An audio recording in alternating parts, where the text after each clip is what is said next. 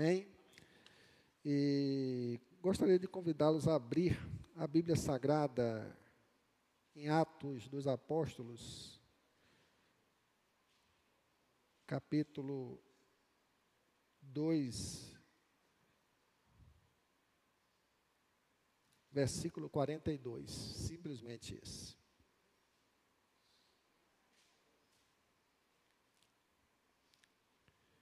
E diz a palavra de Deus: E perseveraram na doutrina dos apóstolos e na comunhão, no partir do pão e nas orações. E perseveravam na doutrina dos apóstolos e na comunhão, no partir do pão e nas orações. Amém? O título da nossa mensagem: Nossa identidade como batista. Amém? Vamos orar ao Senhor. Querido Deus, eterno Pai, entregamos este momento ao Senhor, entregamos a nossa mente, nosso coração, pedindo que o Senhor nos ilumine, nos dê entendimento para compreendermos, ó Deus, a importância de vivermos debaixo da doutrina da palavra de Deus para que nós possamos, ó Deus, caminhar com segurança neste mundo e honrar o teu santo nome. Assim oramos em nome de Jesus. Nossa identidade como batista. Por vezes eu até me sinto incomodado, porque o tempo, o modo de vida, que nós temos levado e que o mundo nos impõe, tem nos levado a perder a nossa identidade. Seja no campo secular, aí fora, nós nos adaptamos, nós vivemos o politicamente correto, não é? no mundo aí fora e deixamos de ser quem realmente nós somos, ou deveríamos efetivamente ser. Mas eu quero pensar aqui com você, hoje, em relação à nossa pessoa, à nossa identidade como um cristão, um cristão batista. E se percebe que essa identidade não está devidamente esclarecida, resolvida ou formada nas nossas vidas. Por isso, todo ano, eu vou estar falando sobre os princípios batistas no começo da EBD, por duas aulas, e também nas nossas salas de estudo porque o futuro da nossa denominação como Igreja do Senhor passa essencialmente pela preservação desses princípios. E se nós não tivermos cuidado, nós vamos perder a nossa identidade como crente e nós não vamos contribuir, por consequência, para a manutenção da nossa denominação.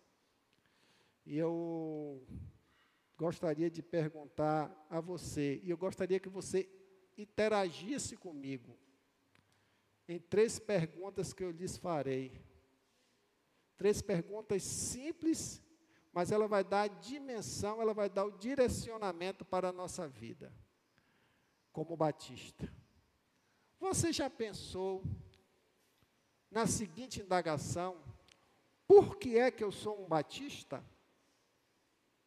Por que, é que eu sou um batista? Temos que pensar nisso. Por que estou congregando ou sendo membro de uma igreja batista? Quais são os princípios e as doutrinas que norteiam nós, os batistas? hoje sabe qual é a regra para a pessoa buscar ser membro da igreja? De uma igreja? A regra é ter um bom louvor, ter uma boa estrutura, ter uma estrutura de berçário, de boas salas, de boa acomodação. Não é? Uma igreja que tenha uma, um mínimo de estrutura. Isso tudo é bom, creio que necessário. Mas isso não define quem nós somos. Porque a igreja é uma igreja bonita, é uma igreja animada, mas isso não nos define, porque isso tudo passa. Por que, que eu sou um batista? E eu gostaria que isso martelasse na sua mente. Por que, que eu sou um batista? Para nós conhecermos melhor a nossa identidade como batistas, como membros de uma igreja batista, nós precisamos conhecer os nossos princípios, as nossas bases doutrinárias. É? Quando nós nascemos, nós temos uma certidão de nascimento onde está escrito lá, nasceu tal dia, tal hora, no hospital tal, é? na cidade tal, filho de fulano de tal, com ciclano de tal, neto de fulano de tal, e ali tem toda a nossa identidade. É? Para que nós construamos a nossa identidade como batista, nós precisamos entender e conhecer os nossos princípios doutrinários. E a pergunta que você deve fazer para mim: mas o que é doutrina? O que é doutrina? A doutrina é um ensinamento baseado na palavra de Deus que vem a nortear a nossa fé. A doutrina ela norteia a nossa fé e conduzida de acordo com a vontade de Deus. Por isso que não pode haver uma vida espiritual sem que a gente tenha a doutrina ou o ensinamento da palavra de Deus na igreja de Atos, na igreja chamada primitiva, como nós lemos no capítulo 2, 42, está bem claro que aquela igreja perseverava onde? Na doutrina. Na doutrina quer dizer nos ensinamentos dos apóstolos. Então, nós não podemos perder esse referencial de a necessidade do ensino doutrinário para a nossa norteamento da fé cristã e como membro de uma denominação que busca preservar essa palavra. Todos nós conhecemos uma porção da palavra de Deus que se encontra lá em Oséias 4:4, quando ele diz: "Pois o meu povo está sendo destruído porque lhe falta conhecimento". O que que ele está falando aí? A nação de Israel naquela época estava totalmente sendo destruída, consumida, corrompida, porque não tinha o ensino não tinha o conhecimento da palavra de Deus. E, infelizmente, a gente vê isso também nos tempos atuais. Pessoas macanejando, pessoas sem estrutura, sem conhecimento do credo a qual está vinculada a sua igreja, fica pulando de denominação por denominação, de denominação por denominação, porque não tem uma base, não tem uma estrutura, não tem um conhecimento. Vincula-se a uma denominação por pessoas, por estrutura, e não por conhecimento do credo, dos seus princípios e da sua doutrina. E a gente precisa, como um bom batista, estarmos valorizando isso. Poderia perguntar aqui quem é que já leu os princípios doutrinários da Convenção Batista Brasileira, não é? E seria importante, se você ainda não leu, que assim o fizesse. Eu lembro aqui que o profeta Isaías, também na mesma linha de Oséias, ele diz: Isaías 5,13: Portanto, o meu povo é levado cativo por falta de conhecimento, e os seus nobres estão morrendo de fome, e a sua multidão está cercada de sede.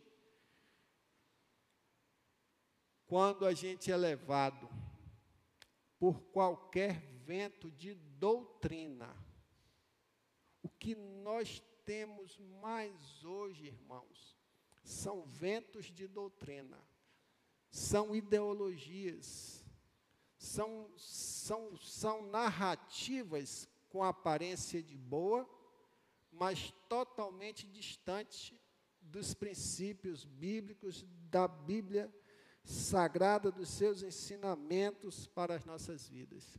E a gente começa a mesclar, por falta de compreensão, por falta de entendimento, os ensinamentos de Deus com a doutrina secular, doutrina herética, e que só vem tornando ralo as nossas bases cristãs, as nossas bases espirituais.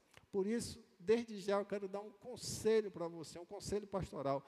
Persevere, se comprometa a estudar os princípios batista. E quando eu falo assim, princípio batista, não estou falando exclusivamente em questão de denominação batista. Quando eu falo estudar os princípios doutrinários, os princípios bíblicos, o qual nós adotamos, porque são aqueles mesmos adotados pela igreja primitiva, o qual eles perseveravam na doutrina dos apóstolos. Continuar, sequência, que a gente não pode abrir mão. A sua pergunta para mim, mas antes eu irei fazer para você. O que, é que os irmãos imaginam que vinha a ser essa palavra princípio? Que, é que os irmãos imaginam que venha a ser essa palavra princípio, a qual a gente está usando aqui? Princípio. A Bíblia começa com a expressão no princípio. É? Quando a gente usa a expressão princípios, a gente está dizendo assim, ó, são verdades fundamentais para sustentar e nortear a nossa fé. São os princípios. Princípios, eles são inegociáveis. Não se negocia princípios. Eles orientam as nossas crenças, ou a nossa crença, as nossas ações como cristão. Como também eles são as bases da nossa regra de fé e conduta. Qual é a regra de fé e conduta do Batista? Alguém pode me dizer aqui? A Bíblia Sagrada. Amém. Tudo que está dentro da nossa doutrina cristã, nossos princípios, eles estão baseados exclusivamente na Bíblia Sagrada. Todos os nossos princípios batistas, eles estão e são considerados com base no Novo Testamento. Aí o irmão pode perguntar, irmão Jorge, e o Antigo Testamento não serve?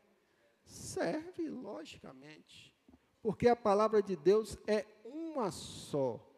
Nós a dividimos por questão de organização. Mas a palavra de Deus é uma só. Entretanto, Jesus Cristo, ele veio trazer a mensagem da nova aliança, dando vida à lei. Então, o nosso referencial dos nossos princípios são baseados na doutrina dos apóstolos que foram ensinadas por Jesus Cristo. Toda a estrutura do Antigo Testamento encontra resposta no Novo Testamento. Nós já estudamos bastante isso aqui. Amém? Até aqui? Por isso, irmãos, se ou eventualmente a gente considerar um princípio falso, uma base falsa, não é? A gente pode trazer para as nossas vidas é, convicções erradas, atitude e ações que vão trazer prejuízo para o reino de Deus e para as nossas vidas. Nós precisamos ter isso bem bem firmado no nosso posicionamento como batista. Creia, irmãos, pode ter certeza disso. Quando nós nos apresentamos e trazemos os nossos ensinamentos como uma boa doutrina, não é no sentido de se envaidecer em relação às outras denominações. Não, não é isso. Cada denominação tem seus princípios e suas doutrinas baseadas na Bíblia Sagrada. E deve ser isso, mas muitas denominações não assim agem. Tem a Bíblia e um penduricalho, alguma coisa, para sustentar a sua regra de fé. E nós aqui temos exclusivamente a Bíblia Sagrada. Por isso que eu quero deixar aqui para os irmãos alguns princípios que você passe a considerar, entenda, caso você não tinha ainda essa, esse entendimento, através da orientação do Espírito Santo, pratique e use como argumento no dia que alguém lhe questionar: por que você é um batista? Por que você não é de tal denominação ou de tal denominação? Você tem a resposta. O primeiro princípio que nós adotamos é o princípio do senhorio exclusivo e absoluto de Cristo.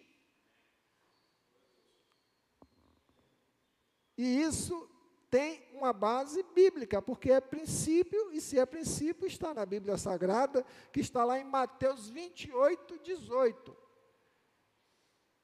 Parte B. O próprio Jesus Cristo, ele declarou: É-me dado todo o poder no céu e na terra. Todo poder, toda autoridade pertence exclusivamente a Cristo. Ora, se todo poder, toda autoridade, toda supremacia, toda a suficiência pertence a Cristo, nós, como batistas, devemos entender que ficamos debaixo do seu senhorio. Senhorio pleno dele. E eu gostaria de dizer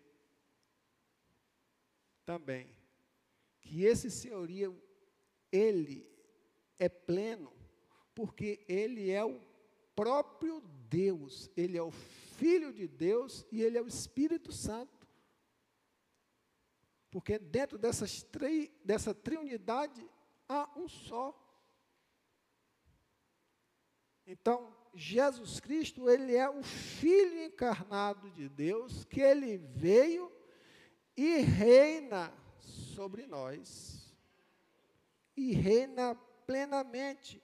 Só ele, dentro desse texto, tem todo o poder. Veja bem, a gente tem que pegar a, a, a filigrama do texto. Ele tem todo o poder nos céus e na terra. Como é que eu vou abrir mão do senhorio de Cristo sobre minha vida? Não tem como considerar. E ele, nesse senhorio, o que é que ele exige de nós? Porque se ele é o nosso Senhor, ele exige amor, obediência, testemunho, observância dos seus mandamentos com absoluta fidelidade. Todas as esferas da nossa vida cristã deve estar baseada no senhorio de Cristo. E aí eu vou dizer para você uma coisa que você também tem que pensar comigo. Até aqueles que estão no mundo estão debaixo do senhorio de Cristo, porque a palavra diz que todo poder me foi dado nos céus e na terra. Mesmo que eles não queiram, mesmo que eles não conheçam, o senhorio de Cristo é o que? Absoluto. Aí a gente pega a Bíblia e une com o livro de alta ajuda milhões e milhões de livros de autoajuda, porque eu estou lendo fulano de tal que vai me ajudar na minha caminhada, está me orientando. Pega um coaching que está me orientando. E a gente deixa a suficiência do senhorio de Cristo sobre a nossa vida de lado. Você pode ter tudo isso, mas não pode deixar que isso se sobreponha à palavra de Deus. Temos seitas, até algumas autoconsideradas como igreja, que tem a Bíblia Sagrada e que tem seus livros onde consta orientação de credo e que tem que observar os dois. Nós temos denominações que baseia na Bíblia, como também nas bulas de seu superior hierárquico. Tem a palavra de Deus, o que aquele homem escreve é lei, são as chamadas bulas papais. E isso tira o que? A suficiência da Escritura Sagrada. A gente, como batista, irmãos, nosso referencial é a palavra de Deus. Nunca abra mão deste livro sobre sua vida, dessa palavra que gera vida e que traz para cada um de nós orientação para caminharmos neste mundo. E essa, abra lá em Gálatas 5, 19 e 21, o poder que esta palavra tem para mostrar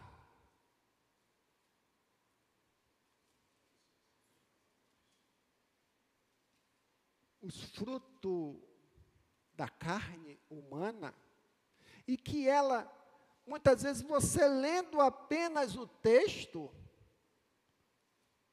você vai passar por algumas figuras, mas dividindo essas figuras, nós vamos aprender coisas maravilhosas. Como essa, essa palavra, ela, ela, ela é dividida em quatro blocos.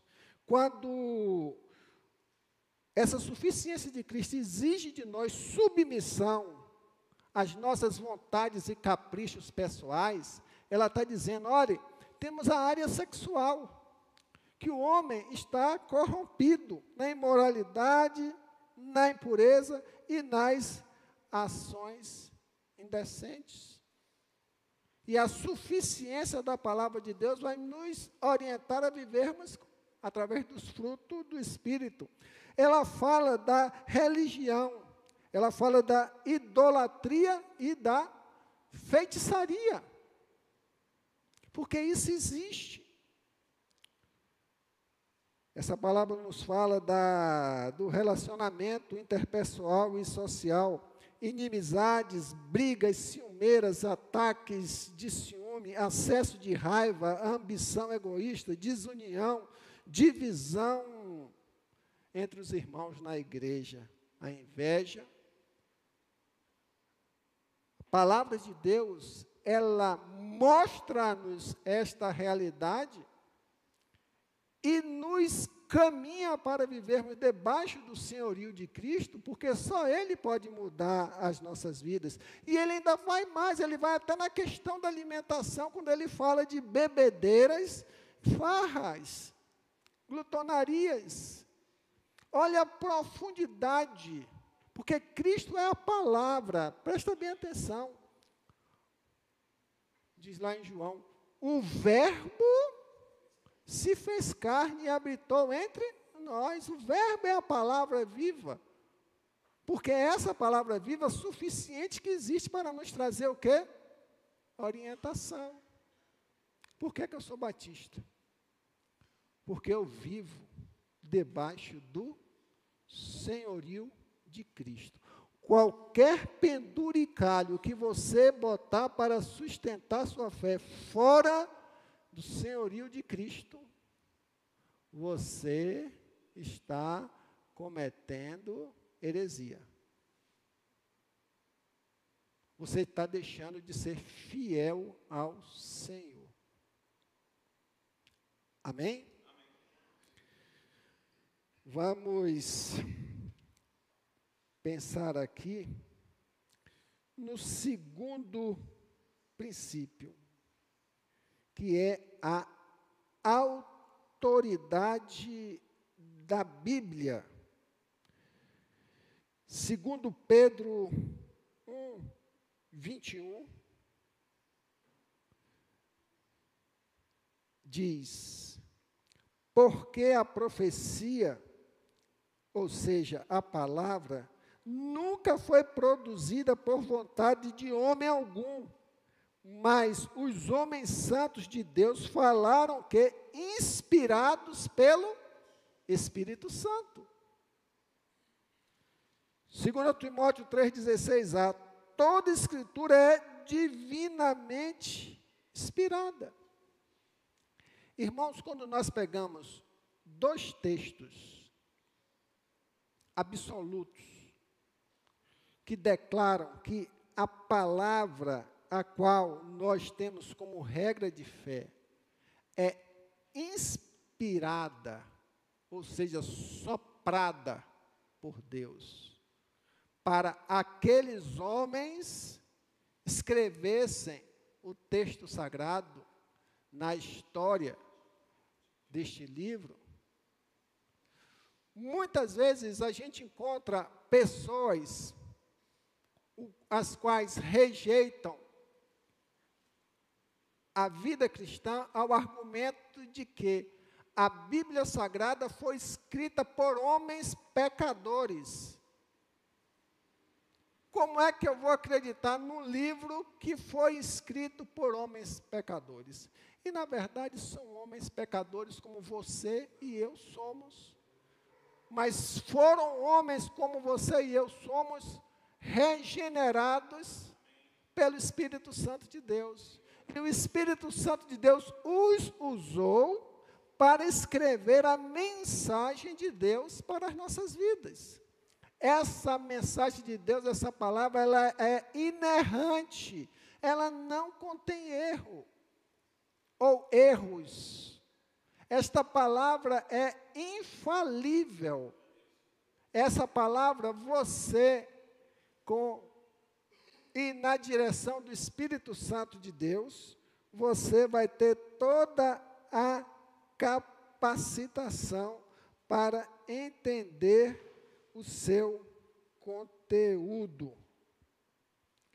A gente precisa entender que para nós, os batistas, a Bíblia Sagrada, ela revela o que? A mente de Cristo. Quando Paulo declara, porque eu tenho a mente de Cristo, ele está dizendo: olha, é porque eu sou conduzido pela palavra. A minha vida está baseada nessa palavra, não é algo místico, sobrenatural, não. É conduzido pela palavra através da direção do Espírito Santo. E aí a gente tem a riqueza, a gente tem a preciosidade dessa palavra, a autoridade da Bíblia Sagrada, e a gente abre mão. Eu acho que nos últimos, nos últimos dois meses eu já contei quase dez Bíblias esquecidas aqui na igreja, aqui no templo. Inclusive tem umas duas lá na minha sala que estavam fazendo aniversário. Como é que eu tenho uma Bíblia? Esqueço. Não justifica. Mostra o interesse, talvez, ou o desinteresse. Não é? Que esquecer é um fato, mas você deixar esquecida é outro. E tem muita gente com a Bíblia esquecida. E deixa de considerar, então, o Batista, irmãos, ele, ele ama essa palavra, ele vive essa palavra. O referencial dele é essa palavra. O alimento dele é essa palavra. As respostas para a demanda da sua vida estão nesta palavra. Porque essa palavra ela tem autoridade. E por que, que eu sou batista?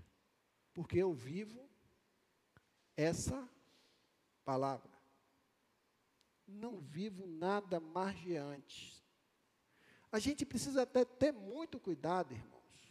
Por mais, presta bem atenção, por mais que seja escrita por comentaristas, homens de Deus, mas hoje nós temos inúmeras e centenas bíblias, bíblias com comentários e devocionais. As pessoas vão mais no devocional que está ali do que na meditação do conteúdo da palavra.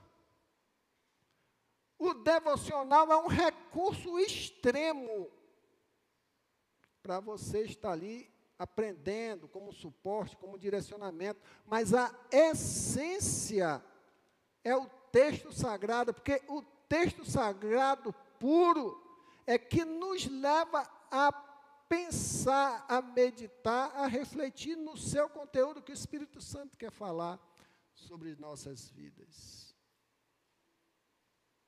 Olha como é importante nós fazermos algumas observações.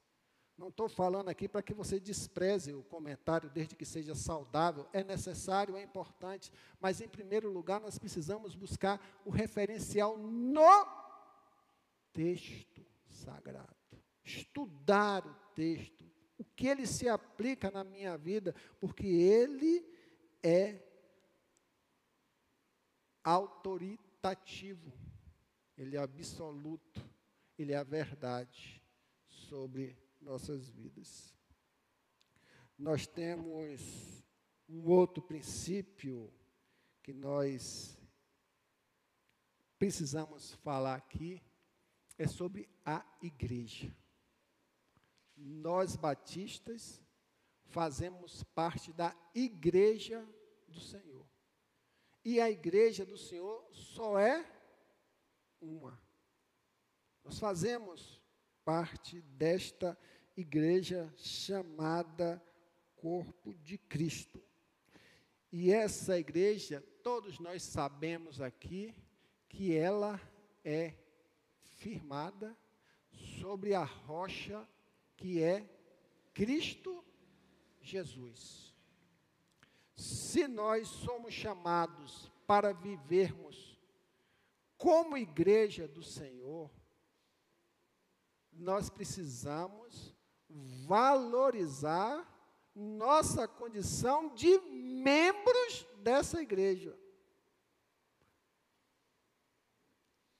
Infelizmente, tem muita gente, muitos irmãos, e eu creio que não é só na nossa denominação, em outras, talvez, que as pessoas, elas, elas desconsideram a questão de viver esse relacionamento como igreja, onde você foi colocado, ou onde você achou que seria bom, entre aspas, para você frequentar, porque é isso que realmente acontece, não é? Mas no plano espiritual, a igreja é uma só. E dentro desse princípio da igreja do Senhor, nós não podemos abrir mão de conviver como igreja.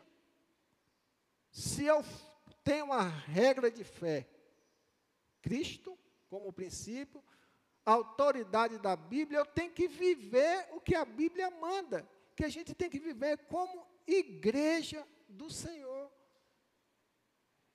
E viver como igreja do Senhor é viver debaixo da orientação da palavra e da segurança da palavra.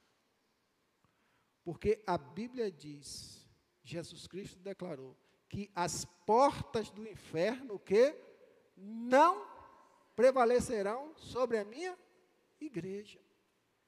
Se você não está convivendo como igreja, se você é um desigrejado, se você conduz a sua vida do jeito que você quer, você está abrindo mão dessa promessa de Deus sobre sua vida.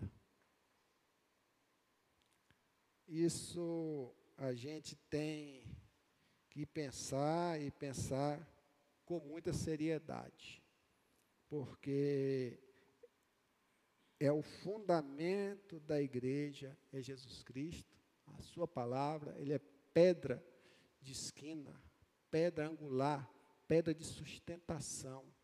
E quando nós não estamos andando em Cristo, com Cristo, começamos a ficar fragilizados. Cristo é o cabeça da igreja. É, é a mente de Cristo conduzindo o seu povo. E não há como, irmão, você dizer assim: Eu sou a igreja do Senhor e não vive essa igreja, esse, não vive neste corpo. Isso, infelizmente, muitos estão desconsiderando, mas nós, como membros de uma igreja batista, devemos perseverar, valorizar a igreja, valorizar a nossa denominação. Porque a nossa denominação ela é baseada na doutrina dos apóstolos, Bíblia Sagrada. Você não está vivendo aqui segundo o evangelho de Jorge Gino, ou de alguém famoso que não, você está vivendo aqui o evangelho do nosso Senhor Jesus Cristo.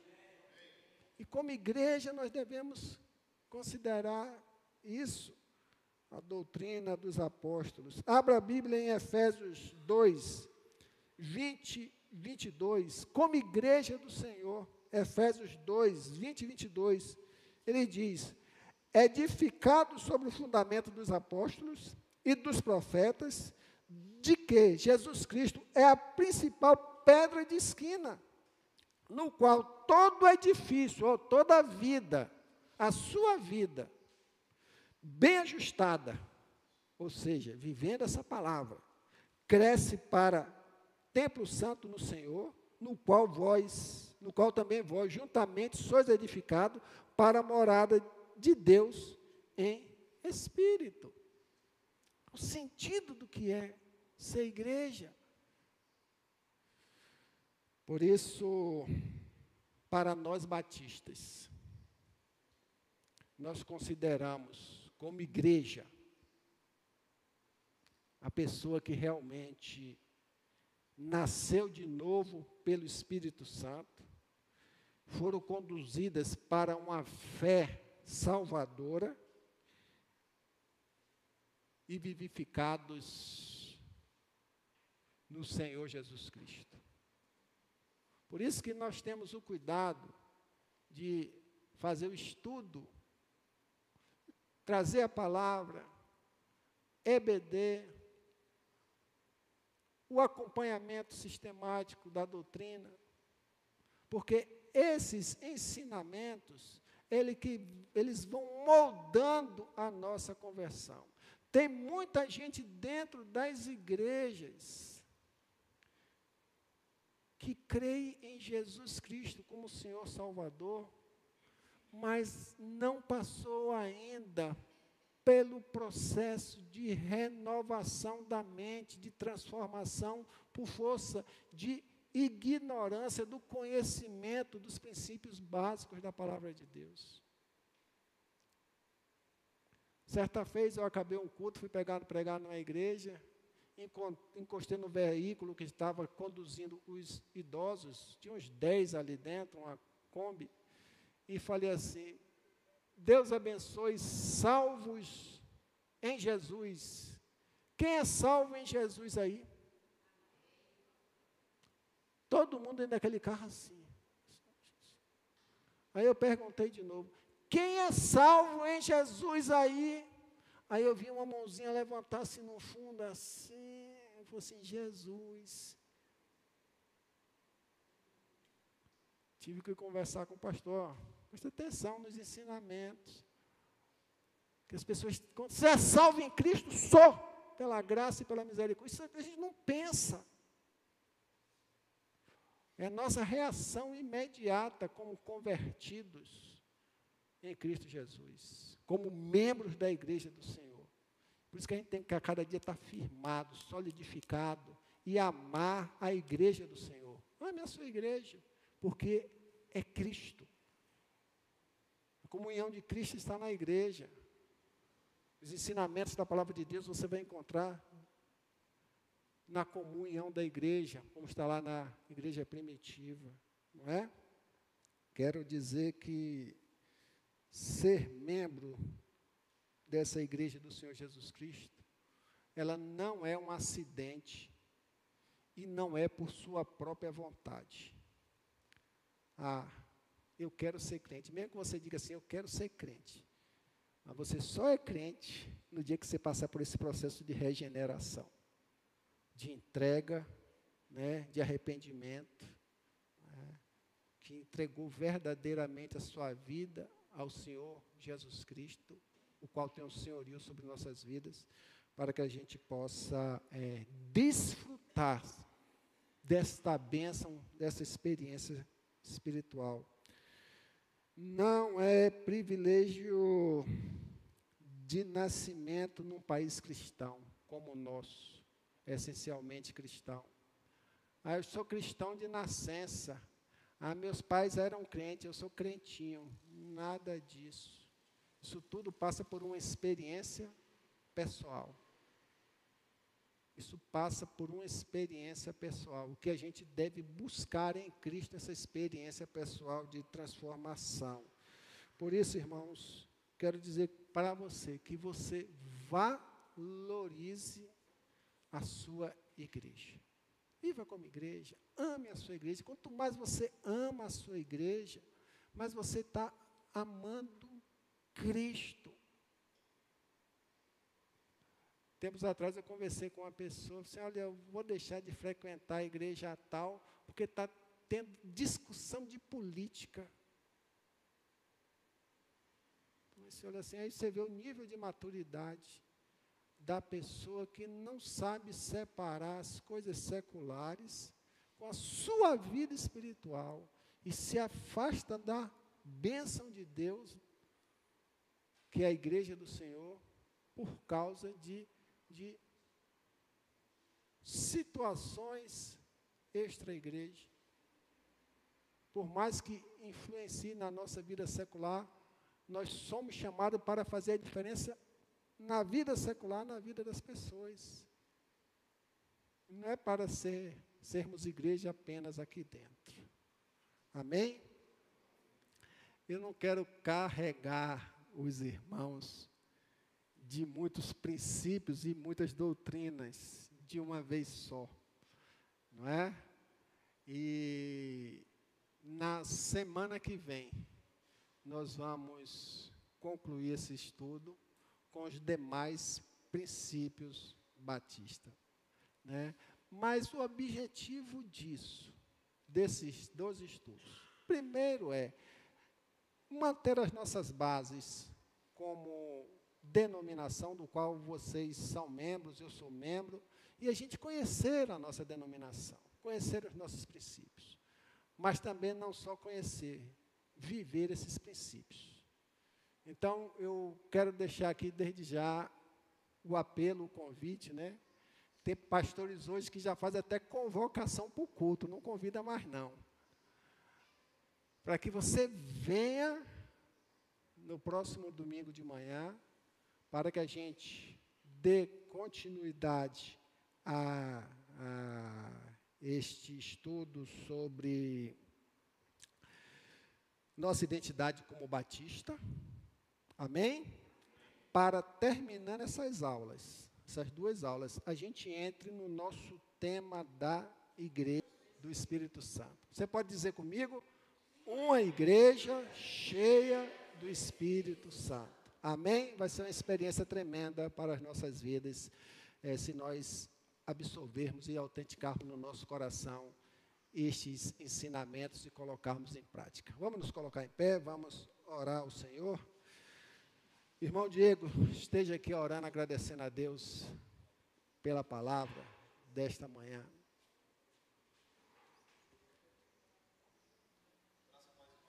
Amém. Pai Santo, nós louvamos o Teu nome, nós te glorificamos por esta palavra maravilhosa, qual o Senhor falaste ao nosso coração para o nosso crescimento, para o entendimento daquilo que é a tua vontade para nós. Bendizemos o teu nome por tudo, assim no nome de Jesus. Amém. Deus